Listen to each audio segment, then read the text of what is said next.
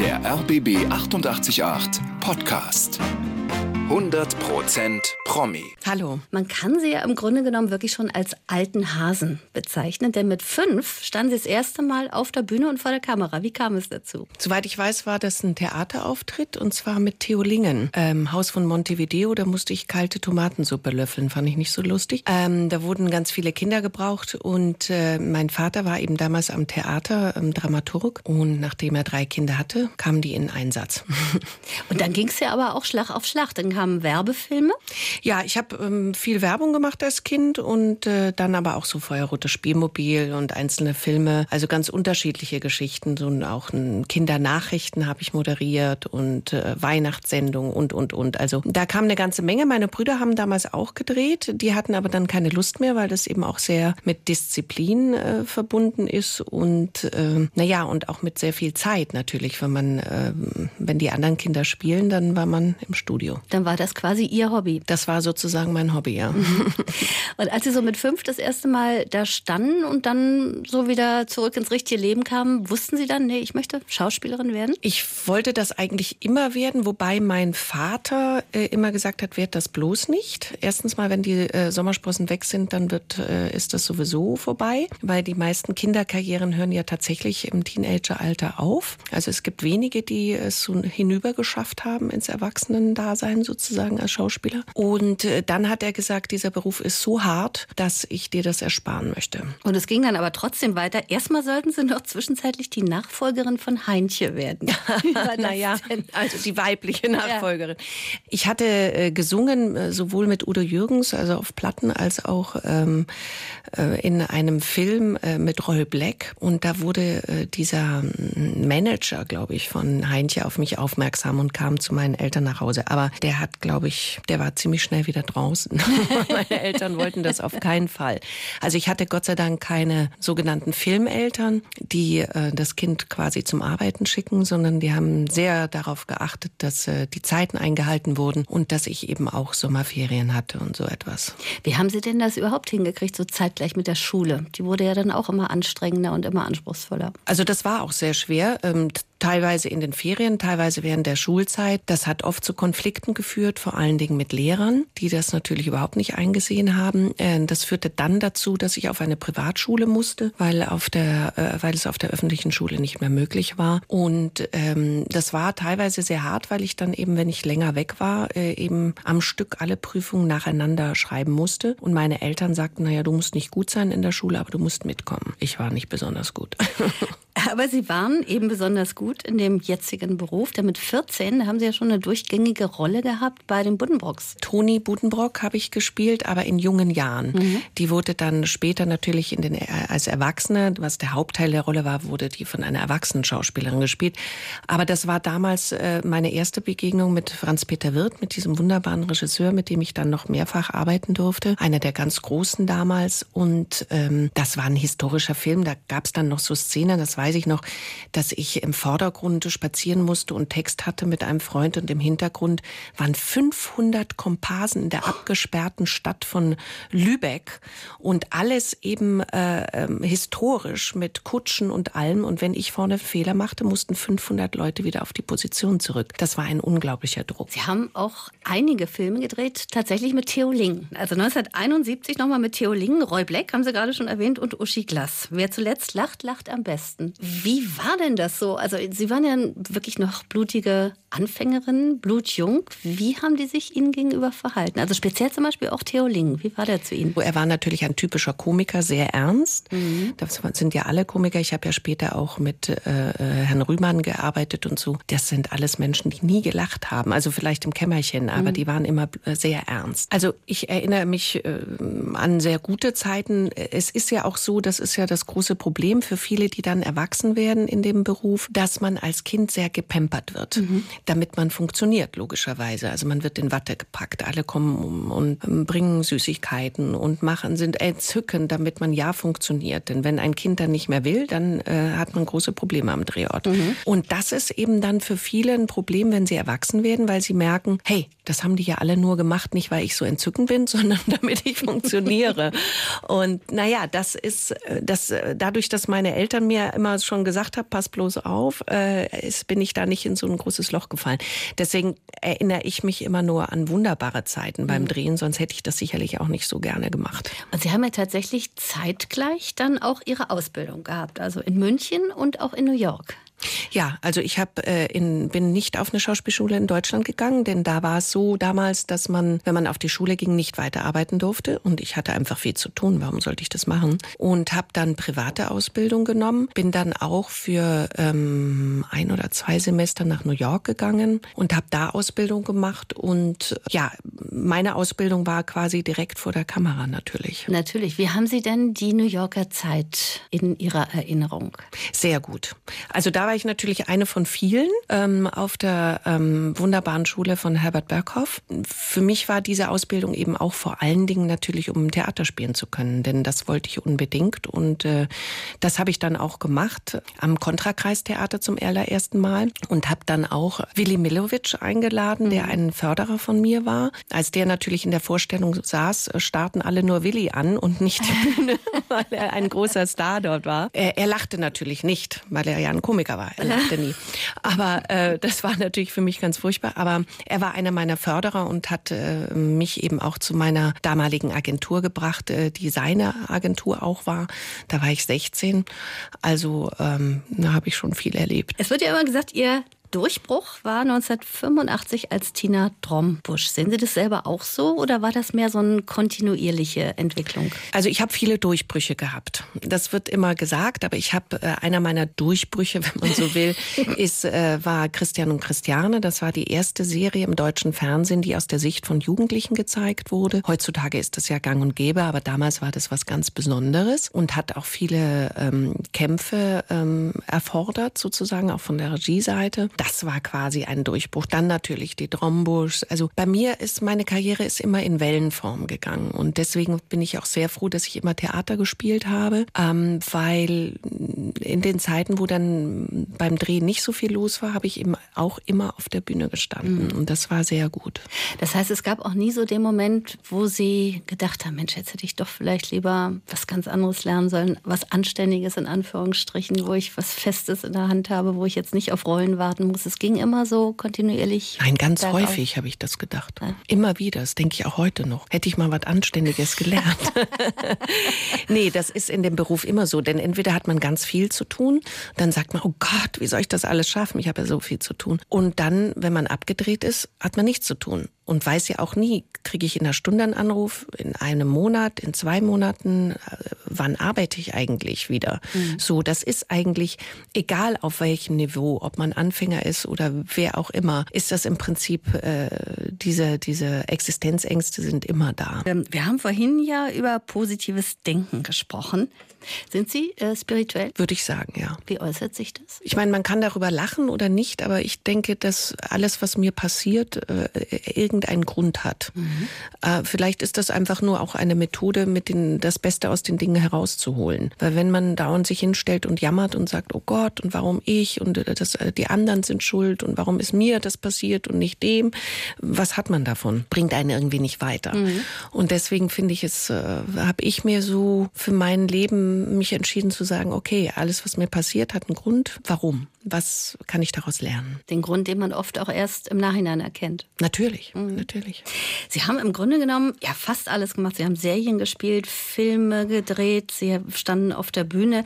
Und man hat auch den Eindruck, dass Sie eigentlich keine Berührungsängste eben mit Serien haben. Oft sagen Schauspieler, nee, wir wollen da nicht festgelegt werden, wir wollen nicht immer die Tina Drombusch sein. Wie war das bei Ihnen? Es wurde ja nur alle zwei Jahre sechs Folgen produziert. Das muss man sich vorstellen. Nur in den zwei Jahren, wo, wo wir sozusagen nicht produzierten, redete man da und davon, wann kommen die Drombusch, äh, was wird als nächstes passieren bei den Drombusch und dann, ah, jetzt kommen sie. Deswegen war es immer in aller Munde. Ja. Aber wir haben tatsächlich, war das keine Endlosserie. Und so eine Endlosserie habe ich eigentlich gar nicht so gemacht. Es gab zwar Sachen, wo ich, sagen wir mal, 20 Folgen gemacht habe oder so. Aber so, ich sage jetzt mal so Dailies oder Weeklies oder seit acht Jahren in derselben Serie oder so, das äh, kenne ich gar nicht. Mhm. Man kennt Sie ja auch als natürlich Hebamme, Liebe, Babys und ein großes Herz. Und Sie selbst haben ja auch ein großes Herz. Sie engagieren sich sozial. Mein großes Herz, äh, ja, ich engagiere mich sozial, weil ich gelernt habe, dass wenn es einem einigermaßen gut geht, dass man sich auch einsetzt für Menschen, denen es nicht so gut geht. Mhm. Und das mache ich ganz unterschiedlich. Also ob das die ähm, Biobrotbox hier ist, was ich eine ganz tolle Aktion finde, damals ins Leben gerufen von Frau Künast, mhm. unter anderem von Frau Künast, äh, bis hin zur Berliner Tafel, bei der ich mich engagiere, was ich auch eine großartige äh, Geschichte finde. Und dann natürlich bei Plan international, dem Kinderhilfswerk. Und ich war in vielen Ländern, habe äh, Planprojekte äh, gesehen und besucht und ähm, eben auch gesehen, dass das Geld ankommt dort. Habe selber mehrere Patenschaften und die Situation von Mädchen weltweit ist immer noch eine Katastrophe. Einfach schon alleine, dass sie zum Beispiel, dass man sagen muss, sie sind geboren worden. Also dass man das registrieren muss, weil, weil sie sonst einfach verschwinden können. Und ähm, das äh, läuft damit einher. Oder dass sie in die Schule gehen können. Also ich habe ein Planprojekt bei in Äthiopien, da sind Brunnen gebaut worden. Und weil diese Brunnen gebaut worden sind, können Mädchen jetzt in die Schule gehen, weil sie nämlich traditionell Wasser holen müssen. Und wenn sie dazu einfach äh, zwei Stunden hin, zwei Stunden zurück brauchen, dann können sie nicht mehr in die Schule gehen. Jetzt brauchen sie eine halbe Stunde und können in die Schule gehen. Und mhm. da, solche Geschichten sind so wichtig. Sie waren in Äthiopien, haben Sie gerade schon gesagt, und in Indien. Und in Indien sind Sie auch zur Vegetarierin geworden. Genau. Wie kam es dazu? Also da ist es mir dadurch entstanden, dass es so wahnsinnig gutes indisches, vegetarisches Essen gibt und weil ich gesehen habe, wie die mit Fleisch umgehen. Ähm, denn ich meine, wenn ein Blumenkohl nicht mehr so richtig gut ist, dann schmeckt er halt nicht so doll. Aber wenn Fleisch nicht richtig gekühlt ist, dann wird man richtig krank. Mhm. Und dann habe ich gedacht, oh Gott, nee, das, äh, das möchte ich mir nicht antun. Und daraus ist eigentlich eine Beschäftigung mit diesem Thema geworden, dass ich eben gesagt habe, hey, ich fühle mich ja viel besser, es geht mir viel besser äh, als Vegetarierin. Und natürlich ähm, die Aufmerksamkeit darauf, äh, was viele Leute gar nicht wissen, ist, äh, dass es äh, Klimaschutz ist, pur. Denn der äh, höchste, also der größte Faktor im, äh, in der Klimaerwärmung ist äh, der Fleischkonsum, vor allen Dingen Rindfleisch und die Rinderzucht eben wegen der Gase plus der gesamten Abholzung, also das ganze Soja, was angebaut wird, um äh, Tiere aufzuziehen. Und man muss sich einfach vorstellen, entweder hat man, was weiß ich, 60 Kilo äh, Getreide und dann kann ich einfach zehn Leute um mich rum mit vollen Tellern sehen, mich eingeschlossen. Oder ähm, ich habe ein Stück Fleisch auf dem Teller, was diese 60 Kilo äh, Getreide gefressen hat quasi, mhm. das Tier und die anderen Teller sind alle leer. Sie setzen sich ja auch für die Gehörlosen ein, haben selbst die Gebärdensprache auch erlernt einmal für eine Rolle, sind auch prämiert worden dafür und haben das Bundesverdienstkreuz bekommen. Was war das für ein Gefühl? Also ich muss ehrlich sagen, das war sechs Wochen nach der Geburt meines zweiten Sohnes und ich habe erst gedacht, es wäre versteckte Kamera. Ich habe nicht geglaubt, dass ich das bekomme weil äh, ich gedacht habe, das kann ja gar nicht sein. Wieso? Warum ich? Mhm. Ja, ich habe äh, Gottes vergessene Kinder gespielt, äh, 240 Mal auf der Bühne.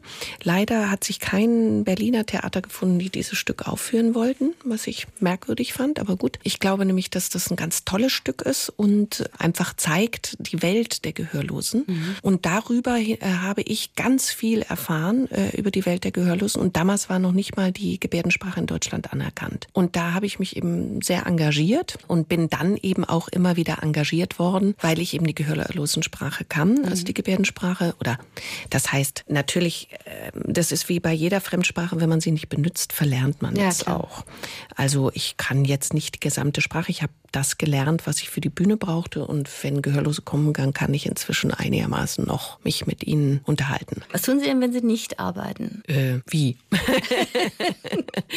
naja. Was man so gemeinhin als Hobbys bezeichnen äh, würde. Äh, meine Familie ist mein Hobby. Mhm. Ähm, nein, Aber Sie haben ja ganz viel Sport zum Beispiel, auch äh, Sportarten gelernt für Ihre Rollen. Also wenn ich das so lese, das war, ich glaube, vom Ski bis Wasserski über Motorradfahren, da war ja fast alles eigentlich dabei. Machen Sie das auch in Ihrer Freizeit? Freizeit oder war das tatsächlich nur für den Job?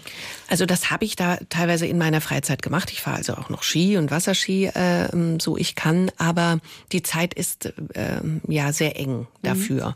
weil ich, wenn ich nicht drehe, äh, eben hier Familie habe, dann eben sehr viele soziale Geschichten, für die ich mich engagiere. Das Jahr ist ja fast schon wieder vorbei, wenn wir mal so ein bisschen auf das Jahr für dich gucken. Beruflich war ja eine Menge los, du warst viel unterwegs. Nimm uns mal mit in deine ganzen Projekte. Projekte?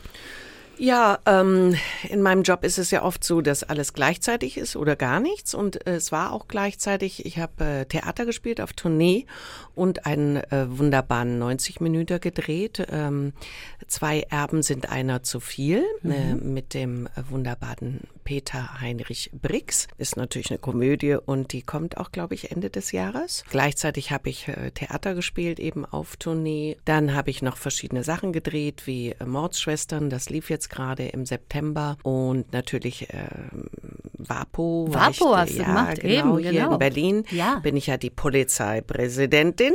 Ja. Ähm, das habe ich auch noch gemacht. Wo wart ihr da Und, unterwegs? Ähm, am Wasser. Aber ich kann Aber, mir vorstellen, äh, jetzt im Sommer, das ist ja, es sind ja, ja. tolle Drehs natürlich Ja, das auch, ist ne? wunderbar. Ähm, wobei das oft sehr, sehr heiß ist, wenn man dann auf dem Wasser ist und dann eben so, ich immer im Anzug. Mhm. Ähm, aber das sind diesmal äh, für mich zwei ganz tolle Folgen geworden. Und ähm, ja, und dann habe ich in Wien gedreht, ähm, Soko Wien, Soko Donau. Das war auch ganz wunderbar. Da habe ich mich sehr gefreut, äh, mal wieder in Wien zu sein. Ich liebe diese Stadt. Mhm. Also ging schon einiges äh, drunter und drüber. Und nicht zu vergessen, der Usedom-Krimi. Da warst du ja auch dabei. Ja, das war ganz am Anfang des Ja. Jahres. Äh, das hätte ich nie gedacht, dass ich da wieder aus dem Knast rauskomme, sozusagen, weil meine Figur ja im Gefängnis saß und jetzt auf sehr, ja, doch eigenwillige, spektakuläre Art und Weise wieder äh, draußen ist. Und das wird auch Anfang des Jahres äh, gezeigt. Kanntest du Katrin Sass schon vor dem Dreh oder seid ihr euch da zum ersten Mal begegnet? Wir sind uns direktement beim Drehen zum ersten Mal begegnet und hatten gleich unseren Showdown ähm, damals in der Folge entführt. Ich glaube, es läuft sogar noch im, äh, äh, in der Mediathek, ich weiß es nicht genau. Ähm, und das war ganz toll. Also äh, ich bin sehr begeistert von Das heißt, ihr. die Wellenlänge stimmte sofort. Absolut. Mhm. Großartig. Du spielst ja gerade in letzter Zeit so sehr viel Rollen, die so skurrilere Frauen sind. Skurril, lustig. Ich kann mir vorstellen, dass das sehr viel schwieriger ist als so geradlinige Rollen. Ach, das hat beides die Schwierigkeit, weil ich sage jetzt mal, äh, wenn ein Buch zum Beispiel nicht sehr gut geschrieben ist und man muss normale Texte sprechen, äh, dann ist es manchmal nicht so schwer, äh, nicht so einfach, diese Texte so rauszubringen, dass sie auch normal wirken. Ähm, aber es macht mir sehr großen Schwa äh, Spaß, eben auch skurrile Personen zu spielen, wie zum Beispiel in Kanaster bei Nord bei Nordwest. Das lief Anfang des Jahres sehr, sehr erfolgreich, ist auch noch in der Mediathek zu sehen und da war ich auch eine sehr skurrile Person. Und ähm, ja, ich sag jetzt mal bei den Skurrilen, äh, das habe ich ja auf der Bühne schon sehr häufig getan, äh, so etwas zu spielen, im Film nicht so, aber es ist eben eine Gratwanderung, das ist wie betrunken spielen oder so. Man muss eben aufpassen, nicht über die Stränge zu schlagen und äh, so komisch zu werden, dass man es nicht glaubt, sondern eben, äh, aber trotzdem eben so eigenwillig, dass man merkt, mit der stimmt irgendwas nicht. Mhm. Was muss denn überhaupt so eine Rolle haben, dass die dich packt, dass du sagst, ja, die will ich unbedingt machen? Naja, also ich freue mich über Rollen, die wirklich altersadäquat sind. Ähm, denn leider ist es bei Frauen immer noch so, dass dann äh, man viel früher jünger besetzt wird, als man eigentlich äh, spielen soll. Was ich ziemlich blöd finde. Ich bin ja auch Teil der Aktion 47 Plus. Genau, da äh, Change the Picture, drüber, genau. Und ähm, eben also starke Frauenfiguren, äh, die ähm, eigenwillig sind, die ähm, vielleicht so wie äh, im Theaterstück, äh, was wir ja, äh, worüber wir auch noch reden werden, die eben äh, zu sich selbst finden und eine eigene Geschichte erzählen können. Du hast sie gerade selber angesprochen, die Aktion 47 Plus. Ja. Erzähl uns mal erstmal, wie es überhaupt dazu kam und dann, was ihr tatsächlich aktiv auch macht. Naja, also äh, die Idee hatte tatsächlich, äh, also es gibt ja eine Online-Zeitung, äh, Flux, ähm, Palais Flux. Und ähm, die Chefin sozusagen davon hat mit Gesine Zukowski, einer Kollegin, äh, diese Aktion gestartet und die haben auch jetzt den Innovationspreis bekommen äh, vom äh, Schauspielpreis sozusagen, ähm, weil sie einfach festgestellt haben, es gibt äh, zwar ein Viertel aller Deutschen sind Frauen über 47, aber sie sind im Fernsehen nicht vertreten. Es gibt nur ganz wenige äh, Rollen für Frauen über 50 oder über 47. Und das sind oft äh, Stereotype.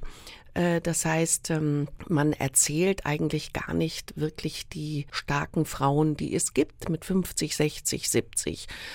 So wie Gesine bei der Preisverleihung sagte, eine ähm, also ist eine Figur geschrieben worden in, in einem Film, die sollte Anfang 50 sein und dann hat die Redakteurin gesagt, nee, nee, die muss äh, Anfang 40 sein. Ja, warum denn? Ja, weil die Frau, die, die hat ja noch was vor in ihrem Leben, die will noch was. Äh, ja, auch Frauen mit Mitte 50 oder Mitte 60 wollen noch was. Ohne Worte, oder? Ja, es ist wirklich ohne ja. Worte. Und ähm, deswegen freue ich mich dann eben auch über äh, Figuren wie jetzt in, in äh, Kanaster oder eben auch bei Zwei Erben sind einer zu viel, weil das eben interessante Frauenfiguren sind, die noch was wollen in mhm. ihrem Leben. Mhm. Und diese Figuren findet man nicht allzu oft. Und diese Bewegung eben 47 plus äh, Let's Change the Picture, wo ich eben auch Teil davon bin und viele, viele andere äh, Kolleginnen von mir auch, die wollen das eben in die, also in den Fokus bringen mhm. und äh, sind auch äh, ja durchaus auch bei, äh, bei den Sendern auf offene Ohren gestoßen. Aber man muss eben auch unseren Kopf etwas verändern, also unsere Sicht wir alle sind ja da diesbezüglich sehr brainwashed. Mhm. Ähm, also auch wir Frauen, ich nehme uns da gar nicht aus. Eben auch diese Geschichten zu erzählen und auch mal aus weiblicher Perspektive zu erzählen. Hast du den Eindruck, dass das ein speziell deutsches Problem ist, dass das in Frankreich vielleicht gar nicht so gehandhabt wird? Nein, ich glaube, ähm, das ist ein allgemeines Problem. Es ist äh, möglicherweise gibt es in Frankreich andere Frauenfiguren, aber es ist, die müssen natürlich auch immer ja am besten Kleidergröße 34 haben und äh, wunderschön sein und faltenlos. Also das Älterwerden ist ja bei Männern immer so, oh, der wird reifer der wird interessanter. Und äh, Frauen werden Schabracken. Oh übersehen. Gott. Ja, werden mhm. übersehen, äh, nicht mehr wahrgenommen. Ähm, du bist ja gar nicht mehr sexy. Äh, ja, all diesen Blödsinn, äh, den man sich da anhören muss. Äh, und äh, da äh, muss man schon, da ist noch viel viel zu machen. Viel Luft nach oben, ja. genau. So tolle Aktion. Was können wir Zuschauer machen? Also ich glaube, es ist wichtig, denn die Zuschauerinnen wollen ja auch äh, Frauenfiguren sehen in ihrem Alter interessante Frauenfiguren. Und ich glaube, das kann man einfordern.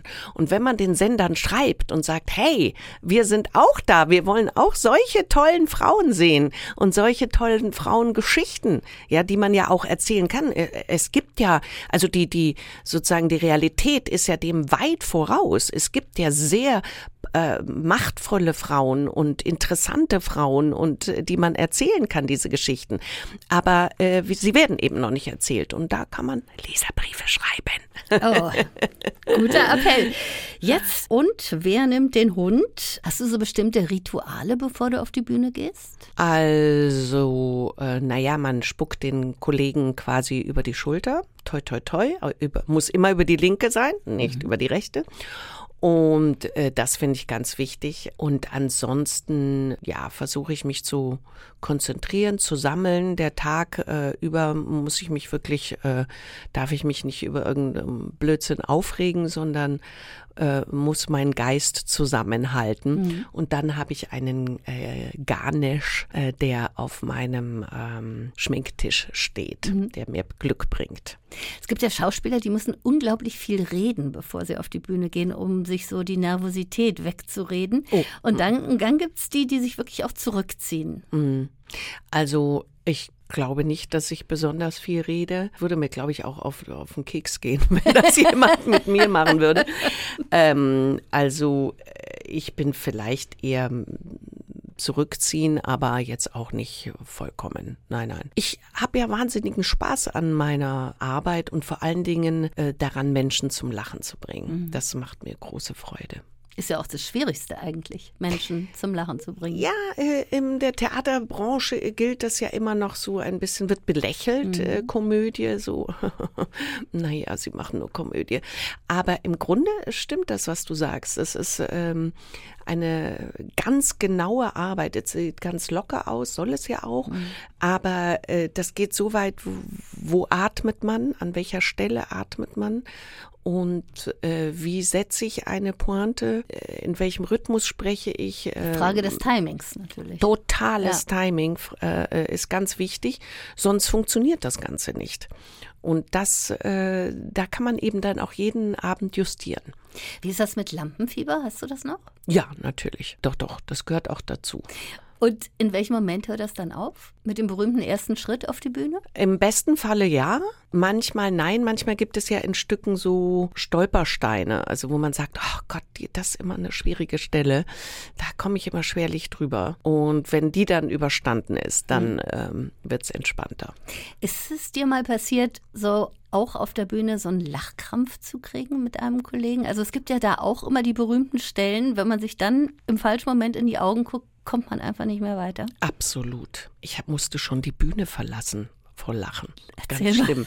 Also war wirklich so, dass wir beide so lachen mussten, dass das Publikum applaudierte mhm. und weil wir äh, kaum mehr weiterspielen konnten. Also uns liefen die Tränen runter, es ja. ging einfach gar nichts mehr. Und einmal musste ich wirklich mit einem Kollegen die Bühne verlassen und er verließ die auch und dann war niemand mehr auf der Bühne. Das war ein bisschen schwierig. Und dann haben wir hinter der Bühne versucht, den Text weiterzusprechen mit Lachen. Ja, also es war dann nicht sehr professionell. Nee, aber sagen. das ist ja auch das, was das Publikum dann auch mag, ne? ja, weil das eben ja, einfach durchaus. so das Menschliche ist. Ja. Lass uns über dieses Stück sprechen. Wie ist die Geschichte? Also ähm, es gibt ja diesen Film äh, und wer nimmt den Hund? Äh, der ist äh, vor ein paar Jahren sehr erfolgreich gelaufen und das ist die Bühnenadaption. Das war am Anfang etwas schwierig, weil man eben diese einzelnen Bilder, die man ja im Film kann man ja ganz schnell von einem Schnitt äh, und dann ist man in einem anderen Raum. Das muss man natürlich auf der Bühne ganz anders machen und da hat Martin Wölfer eine wunderbare Form gefunden, um, um damit umzugehen, eben auch mit Licht und, und äh, Tongeschichten und so. Also wirklich ganz toll. Und das ist die Geschichte ähm, einer zerbrechenden äh, Ehe nach über 25 Jahren und die gehen zum äh, Paartherapeuten, um die Scheidung, die Trennung äh, begleiten zu lassen. Und wenn einem das nicht selber passiert, dann ist das ja manchmal sehr amüsant, ja. dass man da zuguckt, äh, die, die Verrücktheiten, die sich diese Partner an, die, äh, äh, an den Kopf werfen. Jeder, der schon eine Beziehung hatte, kann da Dinge sozusagen erkennen, die er selber vielleicht auch mal erlebt hat. Und manche Lacher bleiben einem auch im Halse stecken, bestimmt. Äh, und das finde ich eben auch das Tolle, dass das eine Komödie ist, aber wie es so schön heißt, mit Tiefgang. Also, dass es sowohl eine Ärztekomponente hat, als auch eine sehr lustige. Und auch da wieder ganz wichtig, die pointierten Dialoge. Absolut. Also, es gibt wirklich sehr viel zu lachen. Und äh, ich finde eben auch die Doris, die ich da äh, spiele, toll, weil sie sich erst äh, wirklich aus, in, in, in dieser Opferrolle befindet. Ja, er hat eine, eine, junge Geliebte, also die typische Geschichte. Der Klassiker. Der Klassiker und ähm, will sich trennen und ist wieder, denkt, oh wow, mein Leben beginnt neu und ähm, äh, sie hat eigentlich quasi alles aufgegeben in ihre, für ihre Ehe, für ihre Kinder, für den Partner, ihren eigenen Job und, und, und. Und findet zu sich selbst zurück. Und das ist einfach interessant, weil, und das ist auch das Tolle beim Theater, dass man das eben in einem Bogen spielen kann. Mhm. Und äh, sie trennen sich auf glückliche Art und Weise, kann ich es nur so sagen. Und mehr, auch sehr lustige. mehr können wir uns angucken. Und wer nimmt den Hund von der Komödie am Kudamm, aber im Ernst-Reuter-Saal? Ja. Das ist auch eine spezielle Location. Das kann man sagen. Ich, hab, ich wusste gar nicht, dass es den gibt, ganz ehrlich. Und Ernst-Reuter-Saal ist nicht am Ernst-Reuter-Platz, sondern in Reinickendorf, aber quasi direktement gegenüber der S-Bahn. Also man läuft aus der S-Bahn raus am Ernst Reuter äh, und ist direkt im Ernst Reuter Saal. Und der ist wirklich wunderschön.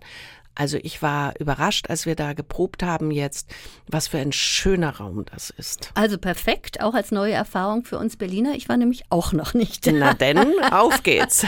Marion, wie geht's jetzt weiter in den nächsten Monaten? Regie ist ja angesagt. Ja, also ich habe gerade ähm, die Wiederaufnahmeproben hinter mir, ähm, weil ich äh, auch Regie geführt habe und das war sehr, sehr erfolgreich und geht jetzt zum dritten Mal auf Tournee. Ähm, mit der Ulrike Frank in der Hauptrolle, die man aus G, äh, GZSZ kennt. Eine wunderbare Schauspielerin. Und äh, das ist ein gemeiner Trick und das äh, tourt quer durch Deutschland, auch im Norden. Ähm, Im Süden, überall sind die unterwegs, äh, jetzt im Oktober und Anfang November. Und äh, diese Arbeit macht mir auch ganz viel Spaß, sozusagen auf der anderen Seite zu sitzen. Und das äh, ist eben eine Kriminalkomödie, eben auch sehr pointiert geschrieben und aber auch spannend. Und dann können wir dich im Usedom-Krimi jetzt sehen. Genau, das kommt ja Anfang des Jahres, äh, wird das ausgestrahlt und eben vorher auch in äh, äh, Zwei Erben sind einer zu viel. Marion Kracht, danke, dass du da warst. Ja, danke Hat auch. Spaß gemacht.